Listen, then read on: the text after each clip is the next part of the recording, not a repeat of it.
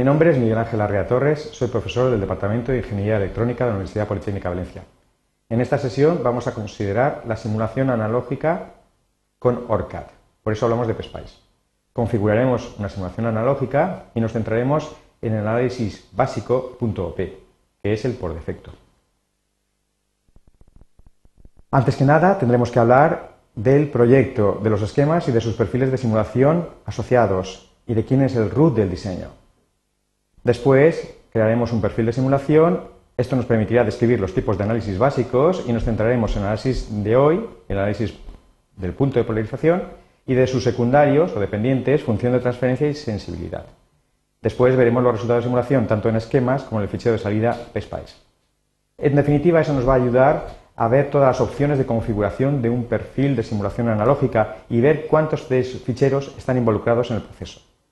Finalmente, trataremos aquellos esquemas que en Capture podemos realizar y que no sean simulables por PSPICE. Topologías irresolubles por PSPICE. También veremos el caso de aquellos símbolos que teniendo modelo PSPICE y siendo simulables, disponen de pines no modelizados y que produce esta no modelización. Bueno, seguiremos el tema 2 del texto tantas veces citado. Tengo un proyecto preparado para el caso me aparece el cursor. Aquí está. El proyecto S41 direcciona un fichero s41.dsn que incorpora 1, 2, 3, 4 y 5 carpetas. En general, los diseños que sean complicados tendrán varias carpetas de esquemáticos. Cuando yo diga carpeta esquemático y esquemático es lo mismo. Esos esquemáticos estarán relacionados unos con otros como una estructura jerárquica. Y la cima de esa pirámide será el esquema a procesar en el diseño. En este caso, estos esquemas no tienen ninguna relación el uno con el otro. Y la cuestión es, entonces, ¿qué vamos a procesar? ¿Qué van a tratar las utilidades de Capture? ¿Qué vamos a simular? Efectivamente, se simulan aquellos esquemas que están definidos como root, esta barrita que se ve aquí. Cambiar de root es muy sencillo. Basta con salvar el diseño y después acudir al esquemático que yo quiero que sea root y hacer make root. Cada esquema puede tener varios perfiles de simulación. Un perfil de simulación no es otra cosa que las opciones de control de una simulación.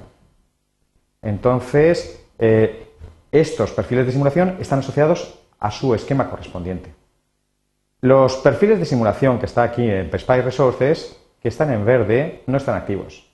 Si yo cojo cualquier perfil de simulación, por ejemplo este de aquí, y le digo Make a Type, el perfil de simulación será el activo en este momento, el que va a ser simulado. Y como está asociado al esquemático en cuestión, este esquemático pasará a ser root.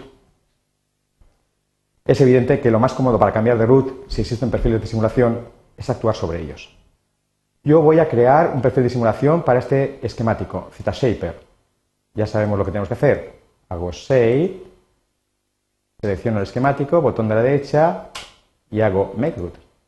Vamos a ver el Z-Shaper. Aquí tenemos el circuito. Es un recortador con un diodo Zener. Todos los componentes que aquí aparecen tienen modelos de simulación PSPICE, son simulables PSPICE. De hecho, las resistencias R1 y R2, pertenecientes a la librería analog.lb, y la fuente de tensión VDC, perteneciente a la librería source.olb, de símbolos, todos ellos son simulables. Y son simulables porque el modelo de comportamiento PSPICE está incorporado al propio PSPICE. Son primitivas de simulación. Son tan sencillas que no requieren más que los valores de dispositivo, 15 voltios, 330 ohmios. Los componentes activos, los más complejos, en general van a requerir modelos de simulación. Por ejemplo, este diodo, el D1N750, para ser simulable, requiere un modelo. Y este modelo está guardado en la librería de modelos. Podemos ver el modelo. Selecciono el componente, botón de derecha, Edit PSPICE Model.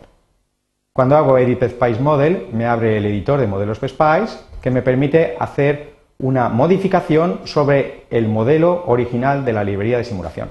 Bueno, a mí me importa sobre todo ver en qué consiste el modelo. Parece que hay un montón de letras, todo lo que empieza por asterisco son comentarios, no tiene ningún valor. Lo verdaderamente importante es estas líneas. Aquí se ve la línea que define el modelo de un diodo, esta D representa diodo, de nombre D1N750 con una serie de parámetros. Los signos más significan que la línea origen inicial continúa en la siguiente. Se ve, por ejemplo, un parámetro importante, BV, que define la ruptura Zener del diodo, 4,7 voltios. En definitiva, el diodo D1N750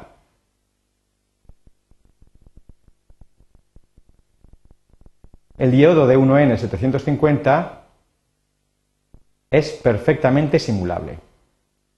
Fijémonos otro detalle. Los componentes del tipo diodo, transistor bipolar, JFET y MOSFET tienen path values que no son los comerciales. No llamamos a este diodo 1N750, sino D1N750. D define que es un diodo. Igualmente, un transistor bipolar, cuando lo vayamos a buscar, tendrá que empezar por Q, un JFET por J o un MOSFET por M. Podemos simular este esquemático, entonces, puesto que sus elementos funcionales tienen modelo PSPICE. Para ello se crea un perfil de simulación. Crear un perfil de simulación es fácil. PSPICE New Simulation Profile o este botoncito de aquí. Directamente me abre la ventana de diálogo correspondiente. Se le da primero un nombre. Por ejemplo, Bias Point o cualquier otro nombre. Bien, el perfil de simulación puede heredar las características de un perfil de simulación previo, porque el perfil de simulación no es otra cosa que un fichero, de, extensión .sim. Ese perfil de simulación previo puedo encontrarlo en el propio proyecto, por ejemplo, para un esquemático que ya haya sido simulado. Es este ficherito que vemos aquí, extensión.sim. Quiero crearlo nuevo, de nuevo, así que no voy a heredar de, de ningún fichero de simulación, que repito, podría estar en otro proyecto, y voy a crearlo de la nada. Me abre entonces la ventana de las Simulation Settings por la pestaña Análisis. Vemos las opciones generales. En Análisis Tab tenemos los diversos tipos de análisis PSPICE. Son cuatro tipos de análisis PSPICE. Bias Point, el que nos ocupa, barrido en continua, análisis transitorio y barrido en alterna. Bias Point es con diferencia el más importante. ¿Qué hace Bias Point? Coge el circuito en régimen estático, o sea, frecuencia cero, por tanto, condensadores, circuitos abiertos eh, bobinas eh, cortocircuitos, analiza el circuito, calculando la tensión en los nudos, las corrientes en los pines y la potencia en los componentes. Es un análisis difícil, es un análisis gran señal, puesto que hay normalmente componentes no lineales. Este tipo de análisis es el básico de PSPICE y todos los demás de un modo u otro lo recogen. Por ejemplo, el análisis de C-Suite no es otra cosa que un barrido en continua. También es un análisis estático, como el punto P, solo que en él varía una variable de entrada del circuito, por ejemplo, una fuente de tensión, una fuente de intensidad. Para cada uno de los valores de la variable de entrada se hace un punto OP y por tanto tendremos el comportamiento en régimen estático del circuito respecto a esa variable de entrada. El caso de transient es similar. Siendo gran señal como el barrido en continua, en este caso tenemos un análisis dinámico, porque se va a considerar el comportamiento de los condensadores y de las bobinas en el tiempo. Habrá que integrar sobre ellos las cargas almacenadas en condensadores y derivar las corrientes que atraviesan la bobina. En, cualquier caso, para cada unidad, para cada tiempo del análisis transitorio, lo que vamos a es analizar las tensiones en los nudos, corrientes, etc. Exactamente igual que se haría en un análisis del tipo bias point. Incluso en análisis AC suite, que es un barrido en alterna, en el cual el circuito es linealizado y se, y se estudia su comportamiento en el dominio de la frecuencia, antes de linealizar el circuito, lo primero que tendré que hacer es calcular el punto de polarización para allí hacer un, poder hacer un análisis pequeña señal linealizando los componentes que en principio no son lineales. Por tanto, bias point es crucial. Bajo el epígrafe options tenemos los posibles análisis secundarios relacionados con el análisis principal. En el caso de bias point, por ejemplo, podemos eh, jugar con las temperaturas del análisis o salvar el resultado del análisis para un posterior uso. En Output File Options tenemos las opciones de Bias Point. Aquí, por ejemplo, podemos incluir información extra sobre el fichero resultado de la simulación. Pero fijémonos en estos otros dos de aquí. El análisis.tf es un análisis secundario, requiere un análisis.op previo. ¿Qué hace el análisis.tf? El análisis.tf calcula la ganancia en pequeña señal en el punto de polarización. Linealiza el circuito en torno al punto de polarización y, claro, para calcular la ganancia tengo que definir quién es la variable de salida. La variable de salida es, por ejemplo, la tensión de cualquier nudo, de cualquier componente, o bien la corriente que atraviesa una fuente de tensión ideal que actúa como amperímetro. La variable entrada es igualmente una fuente independiente de tensión o intensidad, En mi esquemático, la fuente independiente de tensión e intensidad se llama V1. Además, el análisis.tf da información sobre la resistencia de entrada en el punto de polarización y la resistencia de salida, de nuevo linealizando en torno al punto de polarización. El análisis.sense, también secundario, lo que haría es que consideraría el efecto de todos los valores del circuito y de los parámetros que tenga sobre una variable de salida. Es fundamental para analizar la estabilidad del circuito. Así vemos en qué medida la variable de salida es sensible a la modificación de algún valor. Si yo digo aceptar, estoy en condiciones de simular. Simular es muy fácil. Me voy a PSPICE y voy a, hago run o bien le doy al botón de play. Bueno, PSPICE no es muy brillante eh, cuando hace un análisis.p. Aquí tenemos el entorno de PSPICE. Ya lo comentaremos. Lo fundamental es que en este entorno PSPICE y si estamos, tenemos activados la output window, nos habremos enterado de que la simulación es completa. En particular, observamos que la ventana correspondiente a las formas de onda está en gris. De hecho, no hay datos gráficos. En la simulación.p no hay datos gráficos. ¿Y entonces qué vemos? Bueno, los resultados se pueden ver en el esquemático. Si yo habilito PSPICE eh, Bias Points y podría habilitar la visión de las tensiones, corrientes y potencias e incluso podría configurar los colores con que esta información aparece. Más sencillo es darle a estos botones. Con V veo tensiones, con I corrientes y con W potencias. Lo más importante de todo esto es conocer el sentido de esas tensiones, corrientes y potencias. La tensión, por supuesto, está medida con respecto a masa. De aquí la importancia de la masa en PSPICE. Las corrientes se consideran positivas cuando entran en los pines. En ese caso, las potencias van a salir positivas cuando se disipan y negativas cuando se entregan. Por supuesto, el sumatorio de las potencias que aquí aparecen, con su signo, debe dar cero. Es evidente que el criterio utilizado para la corriente, criterio egoísta, hace que la potencia disipada sea positiva. En realidad, esta información la tenemos asociadas a los nudos, los pines y los componentes. Por ejemplo, si yo selecciono el pin, botón de derecha, Edit Properties, por aquí podemos ver la corriente correspondiente. Bien, no es muy brillante y aquí no se ve ninguna función de transferencia, ninguna análisis de sensibilidad. ¿Dónde aparece esa información? Esa información la podemos ver aquí, en PSPICE, View Output File. Con ello podemos ver el fichero de salida de la simulación, de extensión .out. También se puede ver aquí, en PSPICE AD, yendo a Simulation, perdón, a View Output File. Aquí tenemos el fichero out. Y el fichero out, aparte de que nos va a mostrar el resultado de simulación, nos muestra cuál es el proceso de la simulación. Veámoslo. El fichero out integra dentro de sí el fichero de entrada, el fichero de entrada de simulación, fichero conocido como .cir. El fichero .cir, a ver si se me da bien, es este que vemos aquí hasta .end. Tiene una línea de título, comentarios como siempre en asterisco, y la entrada de la simulación no es otra cosa, como un pequeño Frankenstein, que la reconstrucción del fichero .cir a partir de otros. Esos otros ficheros, básicamente, son el perfil de simulación, fichero .sim, y el netlist del esquemático, fichero .net. Veámoslo. El fichero .sim, por ejemplo, que aquí aparece, es el encargado de cargar las librerías de configuración, de las cuales de momento no hemos hablado todavía también es el encargado de establecer los comandos de los tipos de análisis, por ejemplo, análisis de sensibilidad, de función de transferencia y las señales que queremos visualizar. Y por último, de incluir dentro de sí el netlist del esquemático. El netlist del esquemático se puede ver aquí. Aparece aquí con un título. Fijémonos que el netlist se llama S41 como el proyecto, pero aquí tenemos por cada una de las líneas la topología correspondiente al componente. Estas líneas se denominan de dispositivo. La resistencia R1 está entre el nudo IN y el nudo OUT y tiene un valor 330. Fijémonos la importancia que tiene el hecho de no dejar espacios en blanco en los valores, puesto que un espacio en blanco implicaría una mala interpretación de la línea de dispositivo correspondiente. Con punto .en el fichero CIR termina.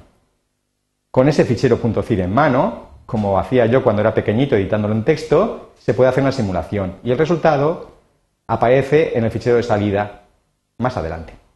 Por ejemplo, podemos tener información sobre el diodo D1N750, recordemos que es un componente semiconductor complejo, y después nos encontramos bajo el epígrafe Small Signal Bias Solution el resultado de análisis.p.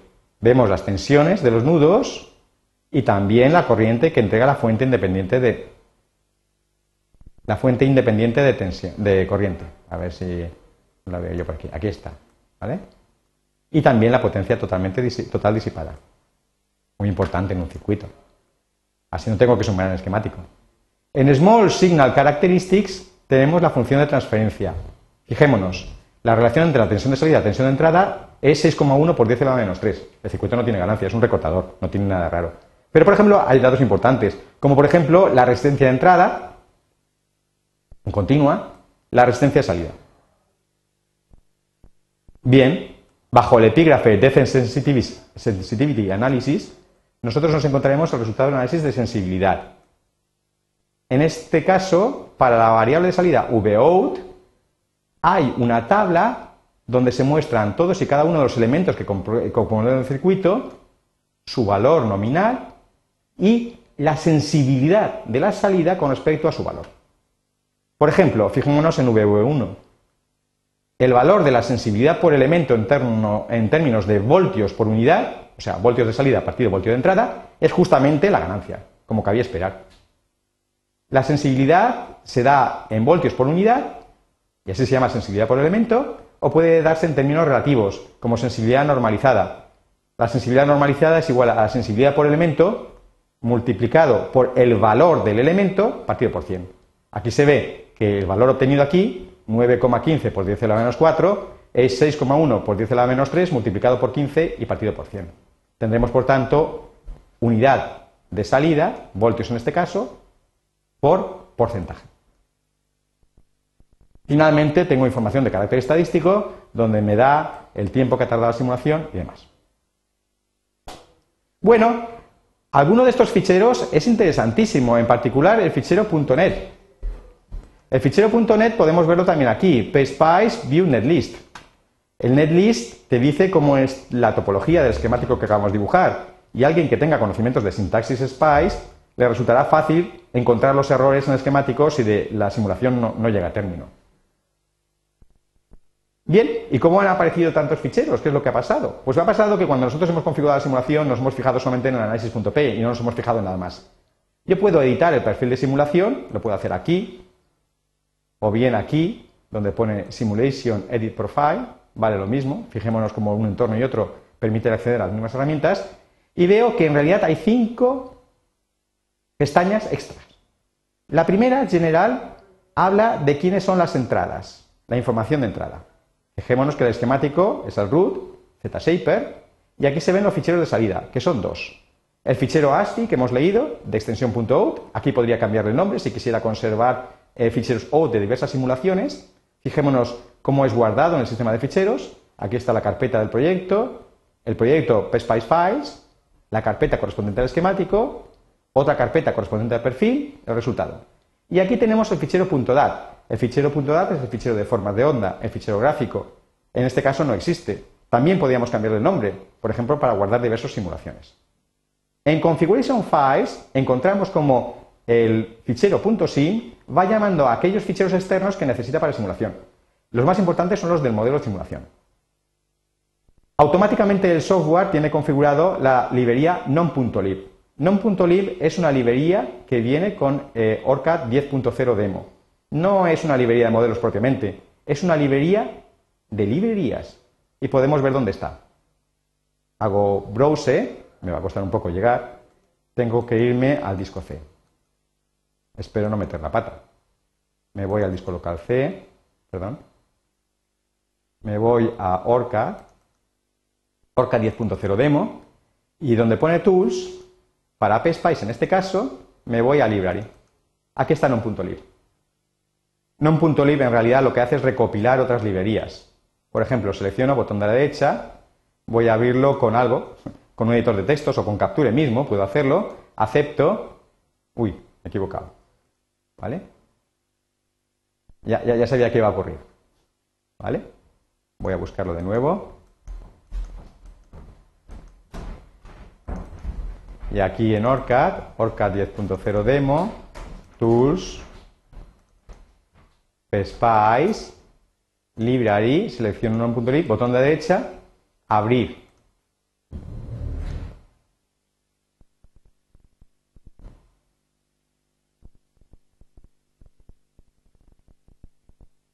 Voy a seleccionar el programa de una lista, eso es. Ahí me había equivocado. Bien, con Capture mismo puedo ver ficheros ASCII, ¿vale? Así que acepto. Aquí tenemos el fichero, el non.lib, la librería de librerías. El non.lib invoca a otras librerías que están ahí, en particular a, a eval.lib. Esta es la buena, esta es la FETEM. Esta es la librería que incluye los modelos correspondientes a los componentes de la librería de símbolos eval.lb. Y aquí podríamos encontrar, dentro de val.lib, el modelo correspondiente al D1N750. Hay que cuidarse muy mucho de no editar las librerías de modelos si no es estrictamente necesario, porque si el software descubre que alguna de esas librerías es modificada, se ve obligado a actualizar un fichero llamado de extensión .in, fichero índice, donde se recopilan los modelos habidos. Esto se hace por si acaso el diseñador hubiera incluido dentro de las librerías algún modelo nuevo para poder utilizarlo con posterioridad de un modo rápido.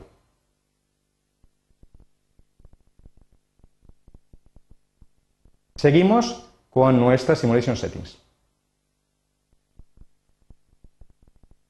Fijémonos que las librerías pueden ser configuradas en modo global, por diseño o por perfil. Eh, del mismo modo que cualquier otra configuración de la herramienta, si se configura en modo global, afecta al fichero .ini de PSPICE. Eso significa que, en definitiva, lo que va a ocurrir es que cualquier usuario de nuestro ordenador lo va a heredar. Si lo añado al diseño, solamente afecta al diseño, y si lo añado al perfil, solamente afecta al perfil. El orden con que se configuran las librerías es muy importante. Si un modelo, por ejemplo, aparece en dos librerías, se utilizará el de la librería que primero esté configurada. Para desconfigurar librerías, seleccionaría y la anularía. Aparte de los ficheros de librerías, de modelos, que PSPICE necesita, también puede haber ficheros externos, por ejemplo los de estímulos. Existen símbolos eh, en Capture que tienen asociados ficheros externos con datos para los estímulos. Por ejemplo, eh, los encontramos, los encontramos, los encontramos aquí cuando entrelazamos un componente PlacePad de la librería SourceStm. Estos componentes se emplazan en esquemático y con posterioridad se desasocia un fichero que incluye información gráfica de sus estímulos. Pues bien, cuando eso ocurre, automáticamente se configuran aquí. El problema no es la configuración automática, el problema está en que si después esos, esos símbolos en el esquemático son eliminados, posiblemente sigan configurados sus estímulos correspondientes, lo cual puede dar lugar a problemas. Por último, el fichero include hace referencia a ficheros en formato PSPICE que pueden incluir porciones de netlist o bien comandos extra. Estos sí, tienen que ser incluidos a mano. En Options tenemos el control de la simulación PSPICE. Hay tres categorías a considerar, simulación analógica, simulación digital y fichero de salida. En simulación analógica tenemos la información fundamental de la precisión de nuestra simulación y el modo de operar. Bien, PSPICE, donde tiene problemas, por supuesto, es en la resolución de circuitos no lineales. Gran señal. ¿Cómo funciona para encontrar las tensiones, las corrientes, etcétera? Pues funciona mediante algoritmos de aproximaciones sucesivas. Realiza iteraciones. ¿Cuándo para de iterar? Cuando está calculando tensiones, para de iterar cuando, calculando la tensión, la diferencia con respecto a la tensión obtenida en la iteración previa es inferior a V netol, que por defecto es un microvoltio. En el cálculo de corrientes, un pico amperio. Y en el cálculo de cargas, 0,01 picoculombios. Claro, cuando manejo tensiones en un circuito alimentado a 5 voltios, estas precisiones pueden ser razonables. Cuando manejo tensiones o corrientes en circuitos que funcionan en términos de kilovoltios, la precisión de un microvoltio no tiene sentido. En ese caso, lo que ocurre es que la iteración se detiene cuando la variación relativa entre el dato obtenido en una iteración y la previa es inferior al 0,1%, propiedad llamada Reltol. Claro, si un circuito, si PSPICE no converge a una solución, en un análisis del tipo DC o transitorio, que es lo normal, eh, que pueda llegar a darse, entonces nosotros podemos incrementar estos valores para facilitar la convergencia. Que se facilite la convergencia no significa necesariamente que el resultado obtenido en la simulación sea correcto. También, para poder realizar simulaciones, necesita una conductancia mínima por rama entre nudos. Esa conductancia mínima es de un pico Siemens. Eso significa que la resistencia máxima entre dos, entre dos nudos eléctricos en PSPICE AD sería la inversa de este valor, o sea, un teraohmio. Claro, si buscando la solución mediante iteraciones resulta que no, no encuentro, no converjo de ninguna manera, llegará un momento en que tendré que detenerme. Eso lo marcan los parámetros ITL1, ITL2 e ITL4. ITL1 marca el número máximo de iteraciones cuando se hace un análisis punto .p o punto .dc y no se ha dado ningún dato previo sobre, por ejemplo, las tensiones de los nudos. Existe un componente en la librería special, punto .set, que permite darlo. Si por el contrario se ha dado, entonces el número de iteraciones baja a 20. Yo puedo incrementar estas iteraciones para, facilitar la convergencia si hace falta. El problema normalmente se producirá en el transitorio, que es el más delicado. En este caso, por cada incremento de tiempo, el número máximo de iteraciones es ITL4. En todos estos análisis hay componentes semiconductores afectados por la temperatura. La temperatura nominal 27 grados centígrados. Yo puedo modificar ese valor de temperatura. Por último, las opciones Step Gemin que aquí vemos y otra no visible, que es la que actúa cuando no está activada Step Gemin, que permite el escalado de la tensión de alimentación, pueden facilitar la convergencia. En output file la información no es tan importante. En output file lo que hacemos es filtrar la información que se va a llevar al fichero .out. Las opciones que empiezan por no, salvo node, establecen que no vamos a dar la información que aquí aparece. Cuando yo activo model parameter values, la opción no mod está activada, no se darán los valores de los, perdón, al contrario, cuando está activado se darán los parámetros los valores de los parámetros del modelo. En data collection y en Probe Window yo controlo cómo interfasa eh, el simulador PSPICE AD con su visualizador de forma de ondas. En realidad, en Data Collection controlo qué información se lleva al fichero .dat. Tensiones, corrientes, potencia pueden ser filtrados. De ordinario se mostrará toda la información que aparece en el esquemático.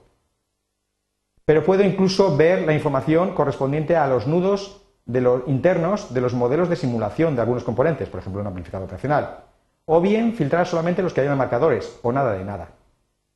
Bueno, con nuestros esquemáticos, que son muy sencillos, es normal coger toda la información. Pero si yo tengo simulaciones extensas de circuitos complicados, lo ideal es filtrar y quedarme solamente con la información valiosa. Add markers only, por ejemplo. En Probe Window, cómo se abre la ventana de Probe en el, en el entorno PSPICE AD y yo puedo visualizar la simulación mientras se produce o al final y mostrar los datos de los marcadores, las puntas de prueba o el resultado de la última simulación o nada de nada.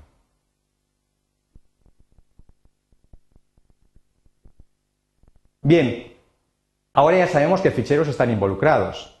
Si yo hago Open Project, ahora comprendo cuán compleja es la simulación. Veo con todos los ficheros como aquí en S41 PSPICE Files tengo carpetas, en cada carpeta tengo un esquemático, en cada esquemático tengo el perfil de simulación y dentro de ellos el fichero .cir generado a partir del net correspondiente y .sim, los datos si los hubiera, que no los hay,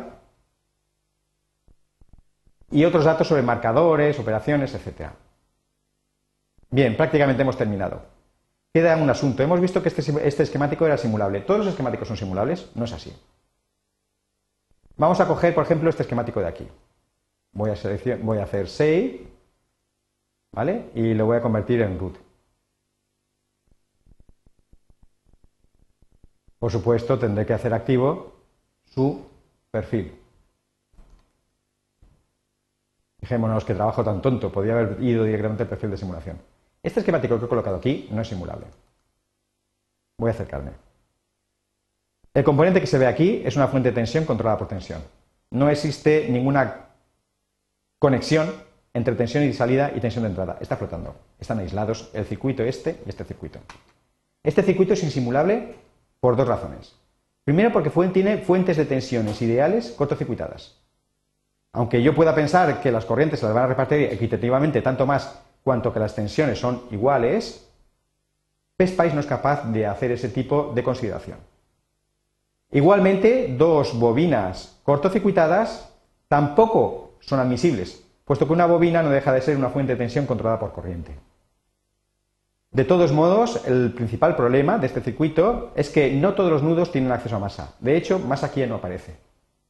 Para que el esquemático sea simulable es necesario que todos los nudos tengan un camino en continua masa, se considera camino en continua cualquier camino resistivo a través de un semiconductor, una fuente de tensión, una fuente de corriente y por supuesto no hay un camino en continua cuando estamos hablando de un condensador. En particular este nudo que se ve aquí no tiene camino en continua. Vamos a ver cómo sería resoluble, pero antes voy a intentar simular. Aquí nos vemos cómo, gracias a que he etiquetado los nudos, los nudos estos están flotando, no tienen ninguna conectividad con masa, ¿vale? Y en particular el nudo Midler y además ha detectado que hay bucles de tensión. Los bucles de tensión en general no suelen producirse, es demasiado obvio cuando tengo un solo esquemático. El problema está en las estructuras jerárquicas, donde yo puedo repartir la misma alimentación en dos esquemas. ¿Vale? Eso no es admisible. Bueno, entonces, ¿qué hay que hacer?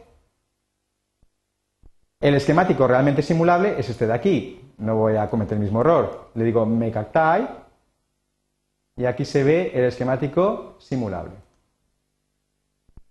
En este esquemático simulable, en primer lugar, hemos incluido resistencias en serie para las fuentes de tensión y para las inductancias. Es el mundo real. Yo no conozco ninguna fuente de tensión que no tenga ninguna resistencia asociada. Todas son reales, no ideales. He incluido, como se ve, masa. De hecho, este circuito está flotando. Si yo quiero ver cómo flota, es necesario encontrar algún camino masa.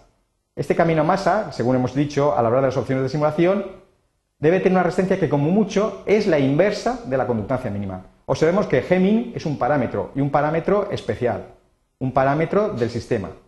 Aquí se calcularía la inversa de la conductancia mínima, resistencia máxima, que sería del orden de teraohmios. Y para que este nudo tuviera camino en continua, porque esto que a través de los condensadores no lo tiene, también he incorporado este tipo de resistencia. Esta resistencia extra, el software la puede añadir automáticamente cuando un nudo tiene una sola conexión. En este caso, la simulación sí que es posible. Otra cosa es que sea discutible. Vamos a verla aquí. Vemos efectivamente que este circuito está flotando con respecto a este y se ha podido resolver el circuito. Para finalizar, hablemos de aquellos componentes que estando modelizados y siendo simulables tienen pines no modelizados. Es el caso que podemos ver en este circuito. Voy a hacer activo su perfil.